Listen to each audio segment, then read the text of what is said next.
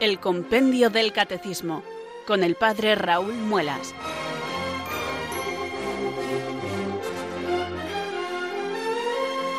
Muy buenas tardes, queridos oyentes de Radio María. Son las 4 o las 3 en Canarias. Aquí comienza una nueva edición del programa El Compendio del Catecismo de la Iglesia Católica. Reciban desde Talavera de la Reina un saludo muy cordial del Padre Raúl Muelas, que un día más les habla desde estos micrófonos de Radio María, la radio de la Virgen, la fuerza de la esperanza. Sed todos bienvenidos.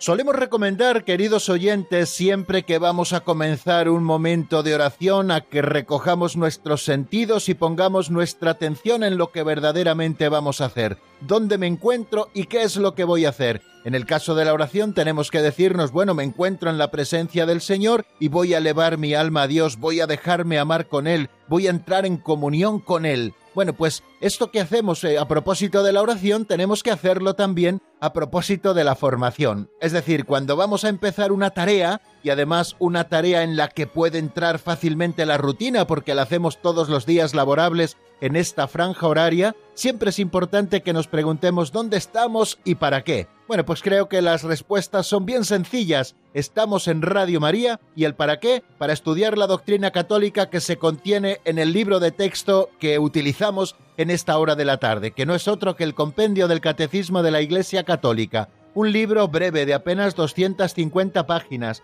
que en 598 números nos ofrece a través de preguntas y respuestas todo el contenido de la doctrina católica. Resume preciosamente todo lo que encontramos en el Catecismo Mayor de la Iglesia. Tiene la misma estructura, encontramos los mismos contenidos, solo que en nuestro libro de texto aparece más resumido y aparece también con ese sistema pedagógico de los catecismos clásicos a través de preguntas y respuestas que favorecen el que nosotros vayamos perseverando en el estudio, también favorece la catequesis y, como no, favorece también la memorización de algunas de las ideas principales que nosotros queremos ir grabando a fuego en nuestra memoria y en nuestro corazón para que formen parte de ese patrimonio interior que nos ayude a dar razón de nuestra esperanza y de nuestra fe a todo aquel que nos la pidiere. Bueno, queridos amigos, pues aquí estamos dispuestos y preparados para afrontar esta próxima hora de radio. Lo hacemos con la ilusión propia de los que se encuentran nuevamente. Ya saben que uno de los acicates que tenemos todas las tardes es saber que detrás de nuestro receptor de radio, detrás de esta voz que les habla, eh, pues hay mucha gente, mucha gente que está sintonizando deseosa de aprender la doctrina católica tal y como la Iglesia Madre nos lo enseña. Es lo que pretendemos hacer aquí, por eso lo hacemos de una manera muy sencilla. Procuramos hacerlo con cierta agilidad, pero de una manera muy sencilla, abordando las ideas principales para que vayan calando en lo más profundo de nuestro corazón. Creo que también esto es importante, queridos amigos. Bueno, pues vamos a afrontar el día de hoy el estudio de Padre Nuestro que estás en el cielo. Ya ayer comenzábamos a estudiar ese epígrafe que forma parte de la sección segunda de la cuarta parte del compendio del catecismo. Ya saben, la cuarta parte dedicada a la oración cristiana, la sección segunda dedicada a la explicación pormenorizada de la oración que Cristo nos enseñó, que no es otra que el Padre nuestro. Hemos visto ya un epígrafe que decía la síntesis de todo el Evangelio y hablábamos de qué lugar ocupa el Padre Nuestro en las Escrituras y por qué se le llama la oración del Señor. Y hoy repasaremos lo visto como avance de doctrina en el día de ayer, qué lugar ocupa el Padre Nuestro en la oración de la Iglesia y comenzaremos también el repaso de Padre Nuestro que estás en el cielo, que es la primera invocación que hacemos cuando comenzamos a rezar la oración del Padre Nuestro. Nos dirigimos a Dios como nuestro Padre, Él es nuestro Padre, ¿qué significa que es nuestro Padre? ¿Por qué le podemos llamar Padre con confianza? ¿Qué significa eso de Padre nuestro? Ese adjetivo nuestro, que es lo que quiere dar a entender, y también el que estás en el cielo, que quiere significar esta expresión que utiliza el Señor y que nos la enseña cuando nos muestra cómo debemos rezar con el Padre nuestro. Bueno amigos, pues esto es lo que tenemos por delante en el repaso, después seguiremos avanzando eh, en estas cosas que les he dicho, porque decimos Padre nuestro, con qué espíritu de comunión y de misión nos dirigimos a Dios como Padre nuestro y qué significa la expresión que estás en el cielo. Y así terminaremos ese epígrafe dedicado a esa primera frase del Padre nuestro, Padre nuestro que estás en el cielo. Queridos amigos, como siempre vamos a empezar rezando, no podemos acercarnos a la doctrina católica y a conocer el misterio de la verdad y de la fe si no nos encomendamos al Espíritu Santo y si el Espíritu Santo no nos conduce hacia la verdad plena. Por eso hoy, como cada día, nos atrevemos a rezar así. Ven Espíritu Santo, llena los corazones de tus fieles y enciende en ellos el fuego de tu amor. Envía Señor tu Espíritu que renueve la faz de la tierra. Oh Dios, que llenaste los corazones de tus fieles con la luz del Espíritu Santo, concédenos que guiados por el mismo Espíritu, sintamos con rectitud y gocemos siempre de tu consuelo. Por Jesucristo nuestro Señor. Amén.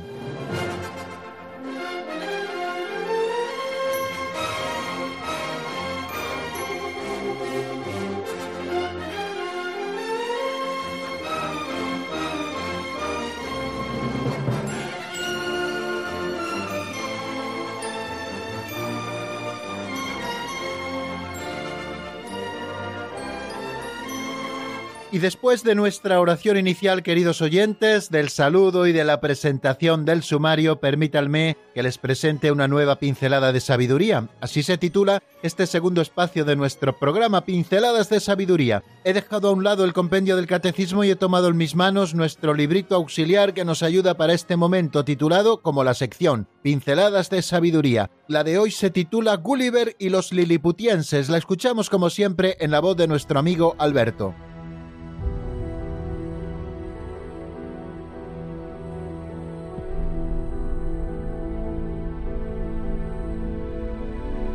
Gulliver y los liliputienses. Los pedagogos, los padres responsables, cuidan de corregir las malas inclinaciones de los niños. Recientemente, los técnicos destruyeron un satélite artificial apenas salió despedido de su base, porque unos milímetros de desvío al principio suponían muchos kilómetros al final. Los santos ponían mucho interés en evitar los más pequeños defectos, que luego paralizan todo afán de superación. Dice San Juan de la Cruz que un hilo fino impide volar a un pájaro, igual o más que una gruesa cuerda. Es conocido el caso de Gulliver. Cuando llegó al país de los liliputienses, parecía un gigante entre ellos. Sin embargo, estos le jugaron una mala pasada. No tenían cuerda bastante resistente para retener a Gulliver, pero lo ataron al suelo con miles y miles de hilos delgados y todos juntos formaron como una cuerda gruesa. Y Gulliver no la pudo romper. El lema del Principado de Andorra estaba en latín Virtus unita fortior. La unión hace la fuerza.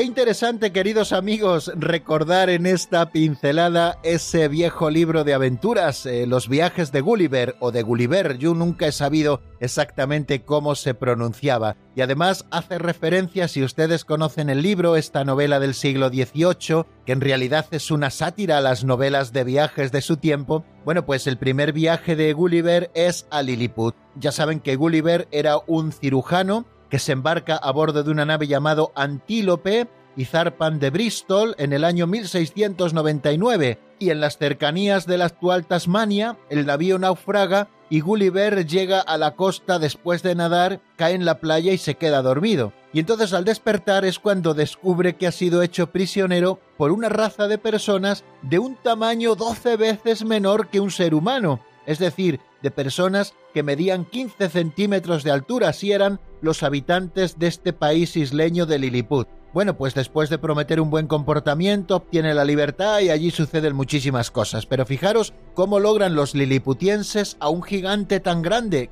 que era 12 veces mayor que cada uno de ellos, cómo logran los liliputienses amarrar precisamente a Gulliver y es a través de pequeños hilos. Bueno, pues esto es uno de los ejemplos que hoy don Justo nos pone para decirnos que da igual estar atados por grandes cadenas o por miles de pequeños hilos si al final todos estos nos están impidiendo volar con libertad, están impidiendo que seamos libres. Y entonces eh, aborda un tema que yo creo que es de suma importancia, y es que ante las malas inclinaciones tenemos que actuar rápidamente. Lo que es una pequeña mala inclinación hoy si nosotros nos abandonamos a ella, será un gran vicio mañana. Por eso cuando las cosas tienen solución, queridos amigos, es cuando tenemos que ponérsela. Nos hablaba de varios ejemplos, lo que hacen los pedagogos, lo que hacen los padres responsables, corregir nada más que se manifiestan las malas inclinaciones de los niños.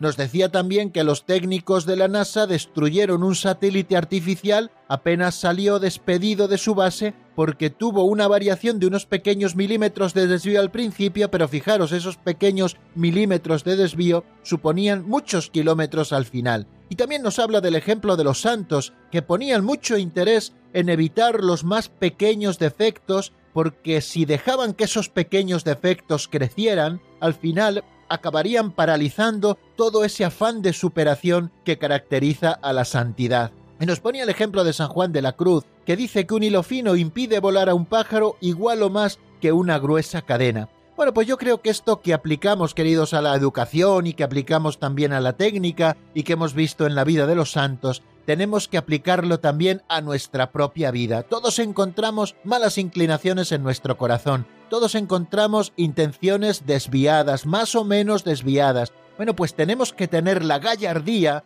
y también el amor de Dios de afrontar esas desviaciones desde el principio, cuando aún tienen remedio porque cuando el árbol está muy tierno y está saliendo, es muy fácil hacerle crecer derecho. Basta ponerle una guía y el árbol va creciendo derecho. Pero si nosotros dejamos que el árbol crezca a su antojo y crezca torcido, cuando queramos enderezarle ya no podremos, porque el tronco será del suficiente grosor que nos impida poder enderezar ese árbol. Pues lo mismo pasa con las pequeñas inclinaciones que encontramos en nuestro corazón. Podríamos poner mil ejemplos, pero no voy a hacerlo para que cada uno busque los ejemplos en su propio interior. Esas pequeñas inclinaciones que no son buenas, que todavía no son vicios, pero que como no las erradiquemos de lleno, acabarán convirtiéndose en vicios y luego erradicar un vicio es mucho más difícil que erradicar una pequeña mala inclinación. Ya saben que los vicios son hábitos operativos malos y hábitos operativos porque hemos repetido muchas veces acciones malas que al final acaban convirtiéndose en nosotros en vicios.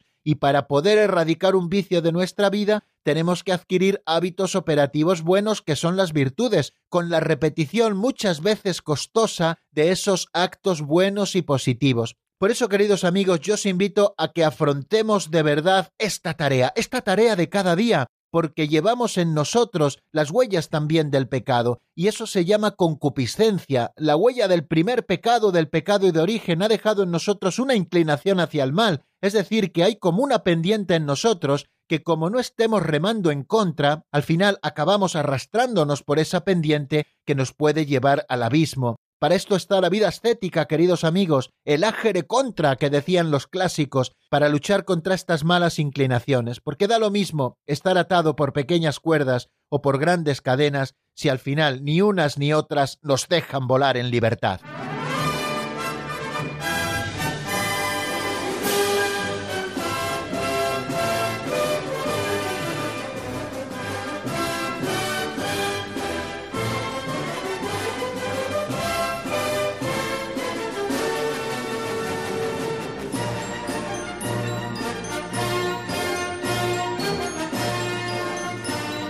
Bien amigos, vamos a abordar en este momento en nuestro tercer espacio del programa que titulamos Repaso de lo visto en la última edición del compendio. Ya saben que todos los días repasamos lo que el día anterior hemos visto en el avance de doctrina. No se trata de ir avanzando sin tino, sino de ir afianzando un poco los conocimientos que vamos adquiriendo de una manera muy sencilla. Esta es la razón de ser de que durante todos estos programas, los 379 programas que con el de hoy llevamos hechos, pues siempre dediquemos un tiempo y no pequeño al repaso, porque yo creo que es importantísimo a la hora de ir fijando conceptos y volverlos a presentar, el que nosotros los repasemos, eh, los presentamos de nuevo precisamente para que queden algunas ideas claras y puedan ser parte de ese patrimonio interior del que siempre les hablo. Bueno, pues vamos a repasar lo que vimos ayer en el avance de doctrina. Recuerden que nos encontramos en la cuarta parte del compendio, la oración cristiana, que hemos empezado ya a estudiar la segunda sección, que es la oración del Señor, el Padre Nuestro, donde se nos explica el Padre Nuestro, y que vamos a repasar en este momento el último número de un artículo que se titula La síntesis de todo el Evangelio. y en este número se pregunta el compendio qué lugar ocupa el Padre Nuestro en la oración de la Iglesia, y nos dice lo siguiente. Oración por excelencia de la Iglesia, el Padre Nuestro es entregado en el bautismo para manifestar el nacimiento nuevo a la vida divina de los hijos de Dios. La Eucaristía revela el sentido pleno del Padre Nuestro, puesto que sus peticiones, fundándose en el misterio de la salvación ya realizado, serán personalmente atendidas con la segunda venida del Señor. El Padre Nuestro es parte integrante de la liturgia de las horas. Como ven, en ese resumen que nos ofrece el compendio del catecismo de una doctrina mucho más amplia que desarrolla el más espacio el catecismo mayor de la Iglesia, nos está diciendo varias cosas. La primera de ellas es que el Padre Nuestro es para la Iglesia la oración por excelencia, es la oración principal por excelencia, no hay otra superior a esta. ¿Por qué? Porque es la que nos enseñó el Señor.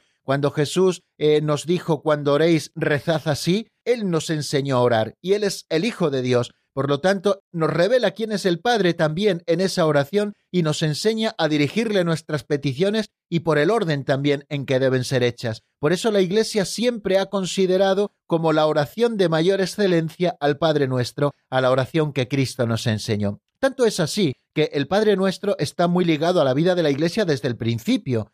Igual que los judíos piadosos rezaban las dieciocho bendiciones a lo largo del día, la Didajés, escrito tan antiguo en la Iglesia, nos dice que las primeras comunidades recitan la oración del Señor al menos tres veces en el día. Quiere decir que el lugar central de la oración lo ocupa el Padre Nuestro como la oración por excelencia. Y según la tradición apostólica, la oración del Señor está arraigada esencialmente en la oración litúrgica. Decía San Juan Crisóstomo, el Señor nos enseña a orar en común por todos nuestros hermanos, porque Él no dice Padre mío que estás en el cielo, sino Padre nuestro, a fin de que nuestra oración sea de una sola alma para todo el cuerpo de la Iglesia. En todas las tradiciones litúrgicas, la oración del Señor es parte integrante de todas las funciones litúrgicas y también de las principales horas del oficio divino. Nosotros rezamos el Padre Nuestro ahora, dentro de las horas litúrgicas, en laudes, después de las preces, y en vísperas, después también de la oración universal, ¿no?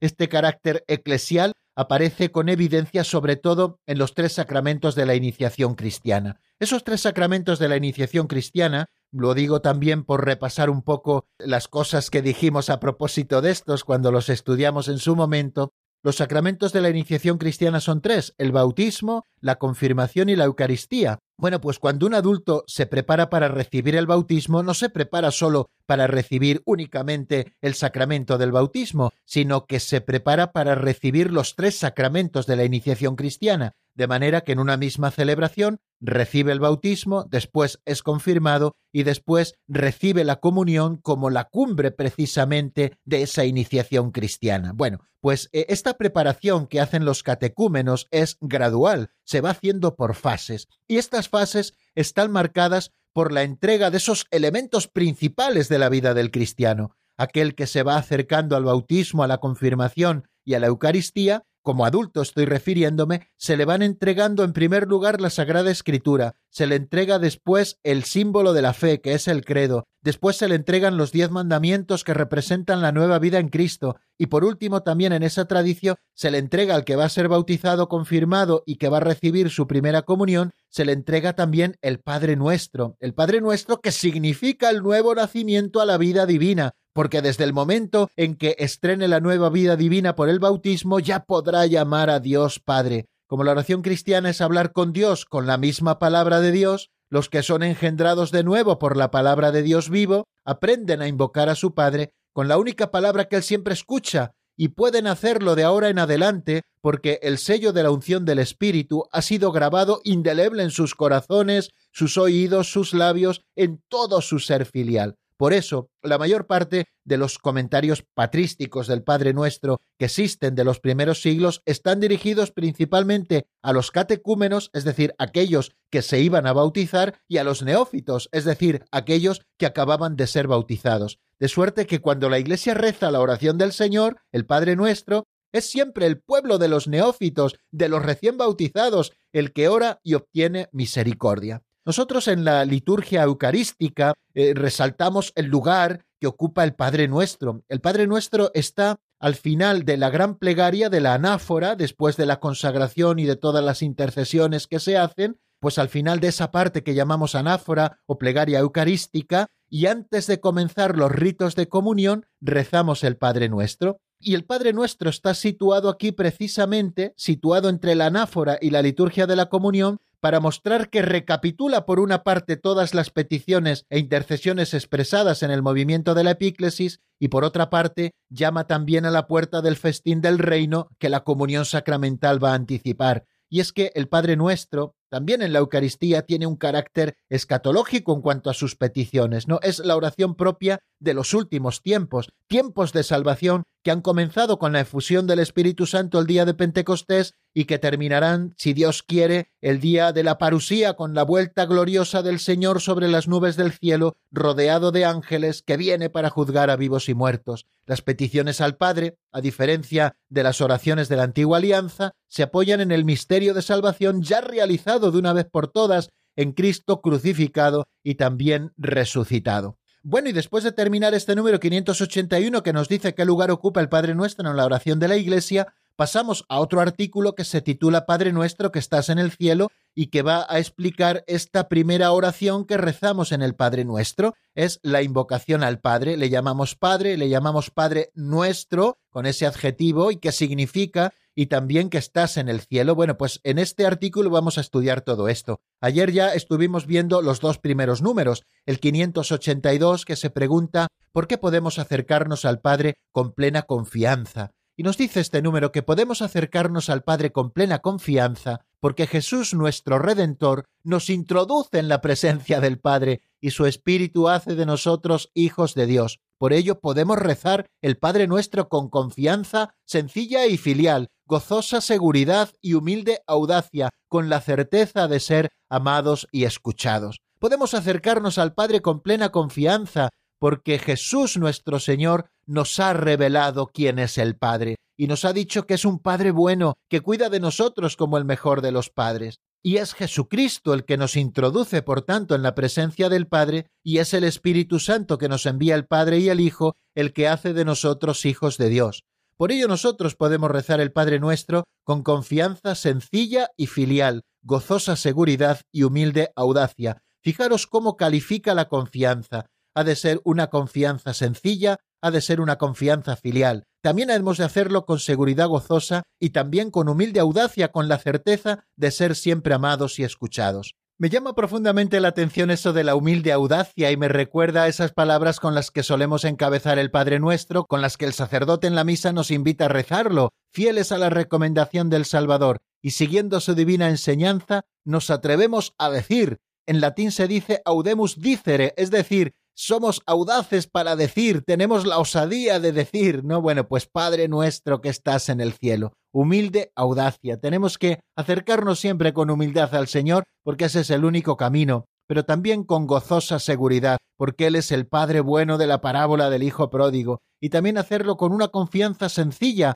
porque estas cosas se las ha revelado a los sencillos, y también filial, porque nos sabemos hijos en el Hijo, por eso hemos recibido el bautismo. Dice San Pedro Crisólogo que la conciencia que tenemos de nuestra condición de esclavos nos haría meternos bajo tierra. Nuestra condición terrena se desharía en polvo si la autoridad de nuestro mismo Padre y el espíritu de su Hijo no nos empujasen a proferir este grito Abba Padre. ¿Cuándo la debilidad de un mortal se atrevería a llamar a Dios Padre suyo, sino solamente cuando lo íntimo del hombre está animado por el poder de lo alto? Bueno, pues este poder del Espíritu que nos introduce en la oración del Señor se expresa siempre en la Iglesia y así se ha expresado en las liturgias tanto de Oriente como de Occidente, con una bella palabra típicamente cristiana que es la palabra parresía, que viene a significar algo así como simplicidad sin desviación, conciencia filial, seguridad alegre, audacia humilde, certeza de ser amado.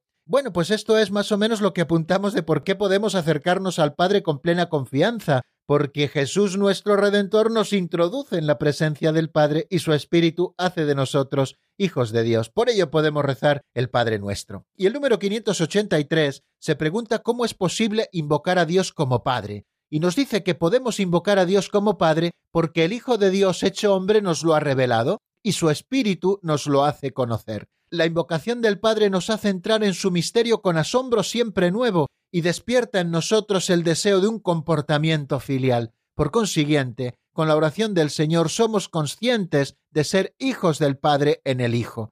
Lo primero que nos dice el Catecismo Mayor cuando nos habla de este tema de cómo es posible invocar a Dios como Padre, cómo tenemos la osadía de hacerlo, pues nos dice en primer lugar que tenemos que purificar el corazón de todas esas imágenes que nosotros podamos tener sobre la paternidad o la maternidad propiamente humanas, correspondientes a nuestra historia personal y cultural, que impregnan también nuestra relación con Dios. Mucha gente no le gusta llamar a Dios Padre porque a lo mejor ha tenido una mala experiencia con su Padre de la tierra, o no ha conocido una paternidad bondadosa, amable, amorosa, cuando nosotros hablamos de Dios como Padre, lo estamos haciendo en un sentido analógico, es decir, recogiendo todas las cosas buenas que en los padres de esta tierra vemos y elevándolas a la enésima potencia, es decir, a una potencia super especial, si se me permite este tipo de expresiones. O sea que lo primero que tenemos que hacer para entender por qué llamamos a Dios Padre es purificar el corazón quizá de esas imágenes desviadas que tenemos de la paternidad y que a veces reflejamos en Dios. Dios es Padre de una manera totalmente distinta, siempre mejor que lo son los padres humanos. Todo lo bueno que encontramos en la paternidad humana lo encontramos elevado en su infinita potencia a Dios nuestro Padre. Y podemos invocar a Dios como Padre porque Jesucristo nos lo ha revelado. Jesucristo, que viene a revelarnos plenamente quién es Dios, revela que Dios es Padre, y por el hecho de que Jesucristo revela que Dios es Padre, nosotros conocemos que es Padre. No solo sabemos que es un Dios todopoderoso, que ha creado el cielo y la tierra, sino que es Padre de Jesucristo, y de que en Jesucristo nosotros también podemos ser hijos de Dios. Y podemos también llamarle Padre, y su Espíritu, que es el que nos ha entregado Jesús, es el que nos conduce hasta la verdad plena y el que nos lo ha dado a conocer. El Espíritu del Hijo nos hace participar, por tanto, de esta relación a quienes creemos que Jesús es el Cristo y que ha nacido de Dios. Por tanto, esta expresión nuestra, cuando le decimos Padre, nos permite entrar en comunión con Él y también con su Hijo Jesucristo. Le conocemos, le reconocemos con admiración siempre nueva y esto nos lleva a una bendición de adoración antes que a una imploración porque la gloria de Dios es que nosotros le reconozcamos como Padre. Y podemos adorar al Padre porque nos ha hecho renacer a su vida adoptándonos como hijos suyos por medio del bautismo. Hemos sido adoptados en su Hijo Jesucristo y hemos sido adoptados por el Padre y por lo tanto hemos entrado en el bautismo en el seno de la Trinidad. El hombre nuevo, dice San Cipriano, que ha renacido y vuelto a su Dios por la gracia, dice primero Padre, porque ha sido hecho Hijo. Así pues, por la oración del Señor hemos sido revelados a nosotros mismos también. Hemos conocido quién es Él, que es Padre, y hemos conocido quiénes somos nosotros, que somos hijos. Por lo tanto, cuando se nos revela la paternidad de Dios, también se nos revela a lo que nosotros estamos llamados, a ser hijos. Y este don gratuito de la adopción exige por nuestra parte, como nos recordaba ese número que estamos estudiando en este momento, el 584, nos recordaba que el don gratuito de la adopción exige por nuestra parte una conversión continua y una vida nueva, que se ha de desarrollar en dos disposiciones fundamentales, nos dice el Catecismo Mayor. En primer lugar, en el deseo y la voluntad de asemejarnos a Él, si hemos sido creados a su imagen, la semejanza se nos ha dado por gracia y tenemos que responder a ella, tenemos que desear y tener la voluntad de asemejarnos a Dios, sed perfectos como vuestro Padre Celestial es perfecto, y también una segunda disposición importantísima. Cuando decimos Padre tenemos que tener un corazón humilde y confiado, que nos hace volver a ser como niños, porque es a los pequeños a los que el Padre se revela, te doy gracias, Señor del cielo y de la tierra, porque has escondido estas cosas a los sabios y prudentes y se las has revelado a la gente sencilla. Sí, Padre, porque así te ha parecido bien. Por tanto, tenemos que cultivar, queridos amigos, estas dos disposiciones para poder decir Padre, el deseo y la voluntad de asemejarnos a Él y por otra parte un corazón humilde y confiado que nos hace volver a ser como niños. Pues aquí dejamos el repaso de lo que vimos en nuestro último programa y les ofrezco la primera canción de la tarde. Es un tema de Atenas María, se titula Como tú María y está sacado del álbum Cristo Reina. Lo escuchamos y enseguida estamos nuevamente juntos.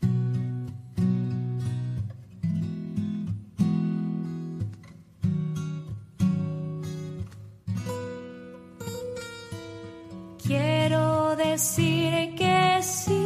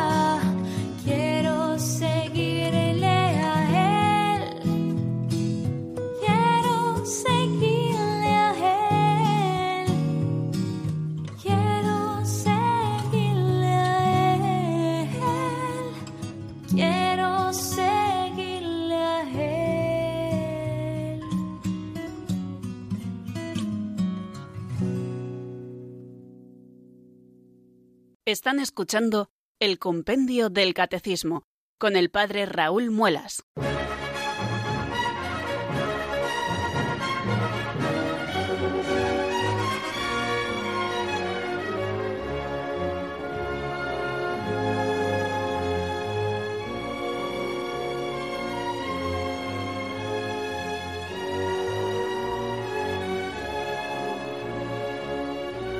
Continuamos, queridos oyentes, en la sintonía de Radio María y vamos a abordar este cuarto momento importantísimo siempre en nuestro programa, que es el avance de doctrina. Vamos a continuar estudiando números del compendio. Hemos estado ya viendo dos números de ese artículo Padre Nuestro que estás en el cielo, dos números en el que nos preguntábamos por qué podemos acercarnos al Padre con plena confianza, nos dirigimos al Padre y lo hacemos con confianza, ¿por qué tenemos que hacerlo así? ¿Y cómo es posible invocar a Dios como Padre? ¿Cómo tenemos esa osadía? ¿Por qué podemos invocar a Dios como Padre? Bueno, pues ahora vamos a centrarnos en ese adjetivo que acompaña a Padre en esta primera invocación, que es el nuestro, Padre nuestro. Nos encontramos con el número 584, que se pregunta textualmente, ¿por qué decimos Padre nuestro? Y esto es lo que responde el compendio.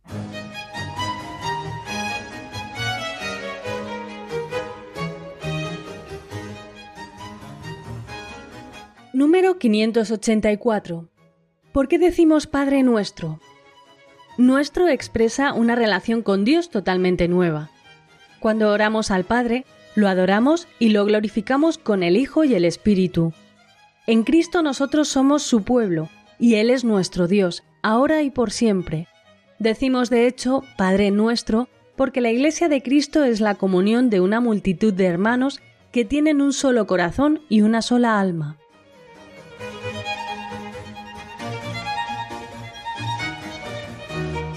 Bien, acabamos de escucharlo. Nuestro, ese adjetivo, expresa una relación con Dios totalmente nueva. Cuando oramos al Padre, lo adoramos y lo glorificamos con el Hijo y el Espíritu. En Cristo nosotros somos su pueblo y Él es nuestro Dios, ahora y por siempre.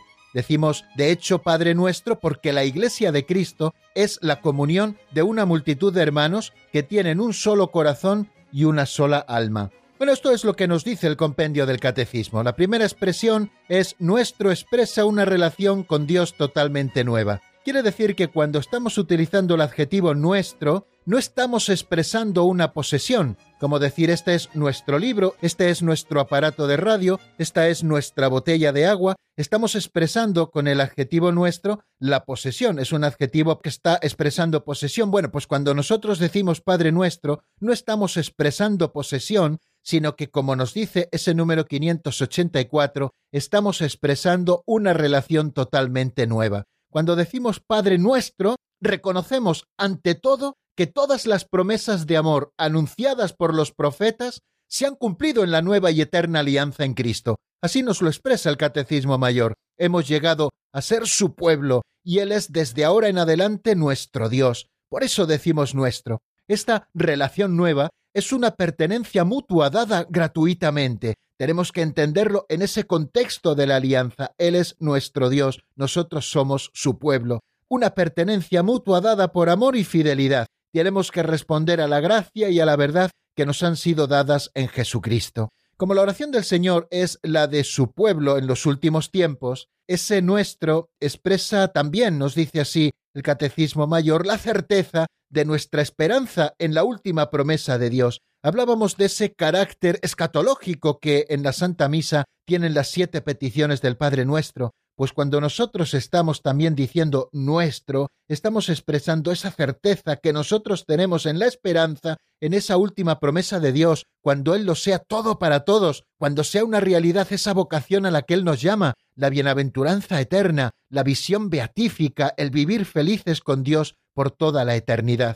No confundimos de ninguna manera las personas de la Santísima Trinidad. La Santísima Trinidad es consustancial e indivisible, lo sabemos, así es la naturaleza de Dios, y cuando oramos al Padre, le adoramos y le glorificamos con el Hijo y el Espíritu Santo, pero también estamos diferenciando las tres personas, tres personas distintas, un solo Dios verdadero. Eso también aparece ahí marcado de alguna manera, como nos dice el Catecismo Mayor, en ese nuestro con el que nosotros calificamos al Padre, a ese Dios al que nos estamos refiriendo, que es el único Dios verdadero. Gramaticalmente, nuestro califica una realidad común a varios. Eso es lo propio de la significación del adjetivo nuestro. No hay más que un solo Dios y es reconocido Padre por aquellos que por la fe en su Hijo único han renacido de Él por el agua y el Espíritu Santo. Esos somos los miembros de la Iglesia. La Iglesia es esta nueva comunión de Dios y de los hombres. Decíamos hace ya muchos meses que la Iglesia es el instrumento de la unidad de los hombres entre sí, así lo ha querido Dios, y que es también el instrumento de la unidad de los hombres con Dios. Bueno, pues la Iglesia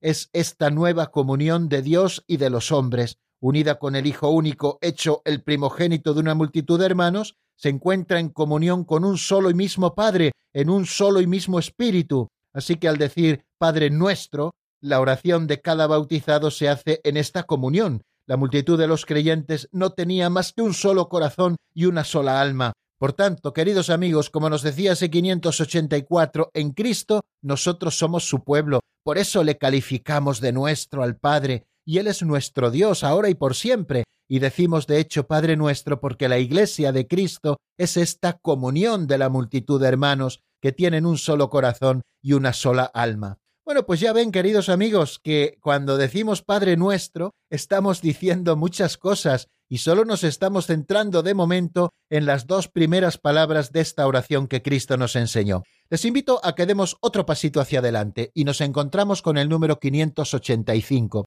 que se pregunta con qué espíritu de comunión y de misión nos dirigimos a Dios como Padre nuestro. Fijaros, espíritu de comunión y de misión. Aquí está la clave de lo que nos va a explicar el compendio y que nosotros ahora escuchamos en la voz de Marta Jara.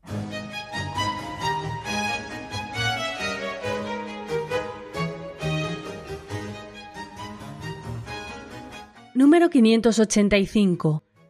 ¿Con qué espíritu de comunión y de misión nos dirigimos a Dios como Padre nuestro? Dado que el Padre nuestro es un bien común de los bautizados, estos sienten la urgente llamada a participar en la oración de Jesús por la unidad de sus discípulos. Rezar el Padre nuestro es orar con todos los hombres y en favor de la entera humanidad, a fin de que todos conozcan al único y verdadero Dios y se reúnan en la unidad.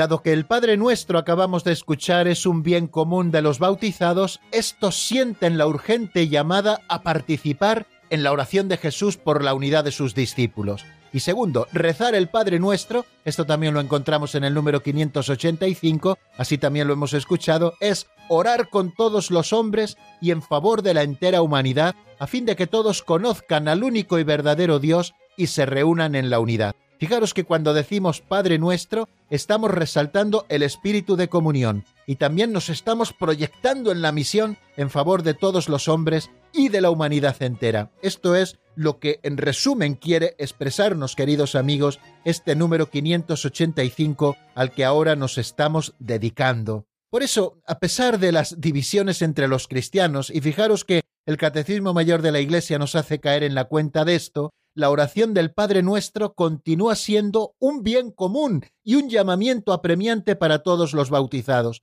Todos los bautizados provenientes de la Iglesia Santa Católica, o provenientes también de la Ortodoxia, o provenientes también de las comunidades del ámbito de la Reforma, todos rezamos el Padre Nuestro y lo tenemos como un bien común para todos, ¿no? Y esto es un constante recuerdo de esa unidad que Cristo ha querido imprimir a la Iglesia. Él ha creado a la Iglesia una sola, somos los hombres la que lo hemos roto, de manera que cuando nos unimos rezando la oración que Cristo nos enseñó, estamos recordando esa unión que nosotros tenemos que vivir. En comunión con Cristo por la fe y el bautismo, los cristianos, como nos indica Unitatis Redintegratio, debemos participar en la oración de Jesús por la unidad de sus discípulos. Si recitamos en verdad el Padre nuestro, queridos amigos, estamos saliendo del individualismo. No estamos diciendo Padre mío que estás en el cielo, sino que estamos diciendo Padre nuestro, porque de él, de ese individualismo, nos libera el amor que estamos recibiendo de ese Padre bueno. El adjetivo nuestro, al comienzo de la oración del Señor, así como el nosotros de las cuatro últimas peticiones, no es exclusivo de nadie, es de todos, y para que se diga en verdad, debemos superar nuestras divisiones y también los conflictos entre nosotros. Si estamos rezando el Padre nuestro, queridos amigos, tenemos que superar las divisiones y los conflictos entre nosotros. Y esto que lo estoy refiriendo a la unidad de toda la Iglesia, lo refiero también a la unidad de eso que llamamos Iglesia doméstica, que es la familia. Si nosotros nos unimos, queridos hermanos, en familia a rezar el Padre nuestro, ¿cómo nos superaremos nuestras divisiones y también los conflictos que puedan ir surgiendo entre nosotros? Y luego también la misión. Los bautizados no podemos rezar el Padre nuestro sin llevar con nosotros mismos ante Él, ante el Padre, todos aquellos por los que el Padre ha entregado a su Hijo amado. El amor de Dios no tiene fronteras, nuestra oración tampoco debe tenerlas. Orar a nuestro Padre nos abre a dimensiones de su amor manifestado en Cristo. Orar con todos los hombres y por todos los hombres que no le conocen aún para que estén reunidos en la unidad. Esta solicitud divina por todos los hombres y por toda la creación ha inspirado a todos los grandes orantes. Tal solicitud debe ensanchar nuestra oración en un amor sin límites cuando nos atrevemos a decir Padre nuestro. Por eso, queridos amigos, esta es la razón por la cual una monja de clausura santísima, que murió con muy poquitos años, solo con veinticuatro, Santa Teresa de Lisieux, puede ser patrona de las misiones, porque ella, sin salir de su convento, allí en Lisieux, en Francia, en ese pueblecito de Francia, sin salir de su convento, ella fue una misionera, porque supo orar por toda la Iglesia, porque en el corazón de la Iglesia quiso ser el amor y a esa vocación se sentía llamada, y porque supo llamar a Dios Padre nuestro, y en ese nuestro llevar a todos sus hermanos, los que estaban cerca y también los que estaban lejos, para que formaran parte de esta comunión. Nos detenemos, queridos amigos, para escuchar la segunda canción del día, descansamos un poquito de la palabra y después, si me lo permiten, seguiremos aprovechando el tiempo hasta el final. Hoy les ofrezco un tema de Dave Verbun titulado Grande es su amor, que está sacado del álbum Hay Momentos. Lo escuchamos y enseguida volvemos para seguir avanzando al número siguiente.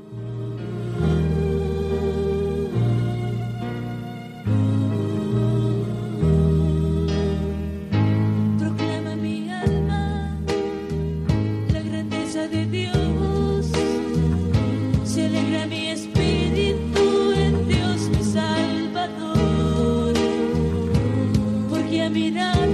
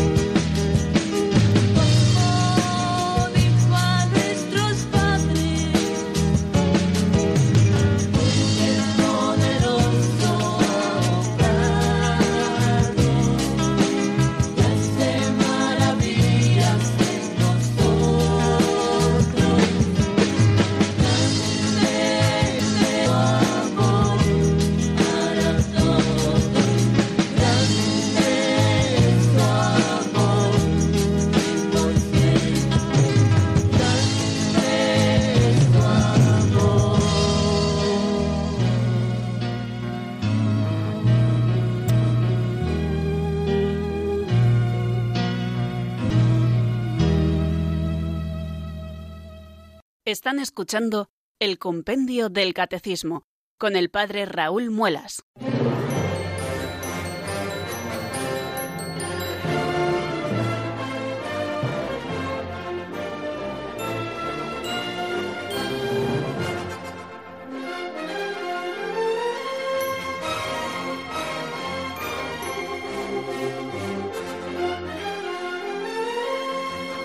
Continuamos queridos amigos y aprovechamos estos últimos minutos del programa para estudiar el número 586. Lo hacemos así de una manera muy rápida, pero no por eso dejaremos de ser profundos, no lo olviden nunca. 586. ¿Qué significa la expresión que estás en el cielo? Vamos a escucharlo en la voz de Marta Jara.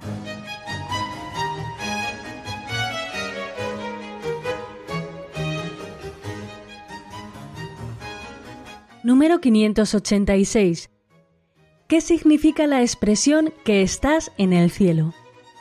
La expresión bíblica cielo no indica un lugar sino un modo de ser. Dios está más allá y por encima de todo. La expresión designa la majestad, la santidad de Dios y también su presencia en el corazón de los justos. El cielo o la casa del Padre constituye la verdadera patria hacia la que tendemos en la esperanza, mientras nos encontramos aún en la tierra. Vivimos ya en esta patria donde nuestra vida está oculta con Cristo en Dios.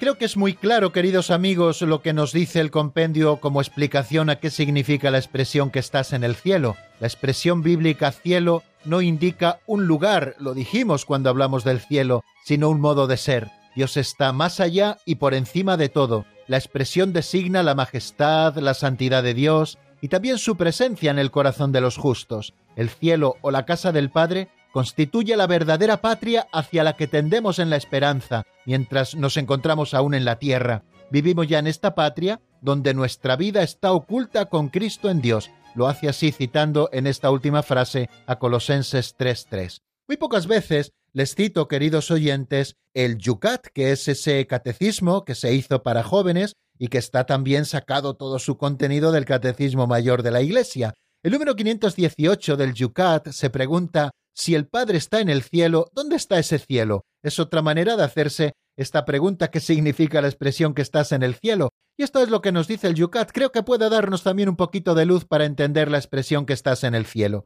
El cielo nos dice está allí donde está Dios la palabra cielo no indica ningún lugar, sino que designa la existencia de Dios que no está sometido ni al tiempo ni al espacio. Interesantísimo esto que nos ofrece el Yucat. El cielo está allí donde está Dios. Si decimos Padre nuestro que estás en el cielo, estamos casi casi diciendo Padre nuestro que estás contigo mismo, o sea, estás haciendo un cielo del lugar donde tú estás. Es decir, nos estamos refiriendo no a un lugar propiamente, no a un lugar geográfico, sino al modo de ser de Dios. Dios está más allá, Dios está por encima de todo, así que esta expresión en el cielo designa la majestad, la santidad de Dios y también su presencia en el corazón de los justos, porque Dios también está en el corazón del justo, que ha sido justificado y en quien habita el Espíritu Santo por la gracia. No debemos buscar el cielo por encima de las nubes, en cualquier lugar donde nos dirigimos a Dios en su gloria y al prójimo en su necesidad, allí donde experimentamos la alegría del amor, donde nos convertimos y nos dejamos reconciliar con Dios, allí se abren los cielos. No donde está el cielo está Dios, sino que donde está Dios está el cielo. Por tanto, esta expresión bíblica, queridos amigos, tenemos que tener claro, no está expresando un lugar, sino una manera de ser, no el alejamiento de Dios, sino su majestad, Dios Padre no está en esta o aquella parte, sino por encima de todo lo que acerca de la santidad divina puede el hombre concebir. Como es tres veces santo, está totalmente cerca del corazón humilde y contrito. Fijaros esta frase también preciosa de San Agustín. Con razón estas palabras, Padre nuestro que estás en el cielo, hay que entenderlas en relación al corazón de los justos, en el que Dios habita como en su templo. Por eso también el que ora desea ver que reside en él aquel a quien invoca. Y San Cirilo de Jerusalén nos dice, el cielo bien podía ser también aquellos que llevan la imagen del mundo celestial y en el que Dios habita y se pasea. O sea que también el cielo está en el corazón de los justos porque allí está Dios, aparte de estar designando, como hemos dicho, su majestad y la santidad de Dios. El símbolo del cielo nos remite al misterio de la alianza que vivimos cuando oramos al Padre. Así nos lo expresa el Catecismo Mayor de la Iglesia. Él está en el cielo, es su morada, la casa del Padre es por tanto nuestra patria. De la patria de la alianza el pecado nos ha desterrado, y hacia el Padre, hacia el cielo, la conversión del corazón nos hace volver. En Cristo se han reconciliado el cielo y la tierra, porque el Hijo ha bajado del cielo solo y nos hace subir allí con Él por medio de su cruz, su resurrección y también de su ascensión. Cuando la Iglesia ora diciendo Padre nuestro que estás en el cielo, profesa que somos el pueblo de Dios sentado en el cielo en Cristo Jesús,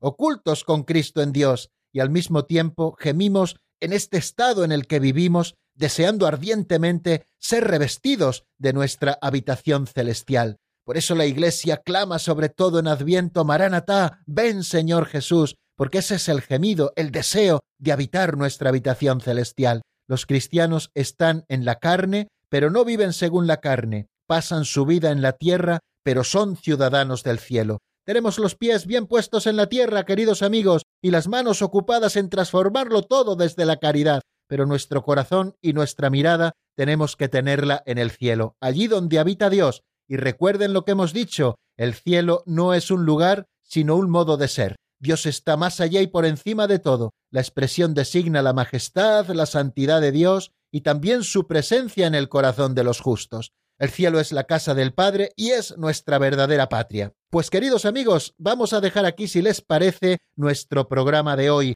Les emplazo a que sigamos adelante el próximo lunes y lo haremos ya abriendo un nuevo epígrafe que contiene las siete peticiones de la que nos habla el Padre Nuestro en la versión de San Mateo en el capítulo 6. Pero esto será, si Dios quiere, el lunes. Les deseo que pasen un feliz fin de semana. La bendición de Dios Todopoderoso, Padre, Hijo y Espíritu Santo, descienda sobre vosotros y permanezca para siempre. Amén. Hasta el lunes que viene, si Dios quiere, amigos.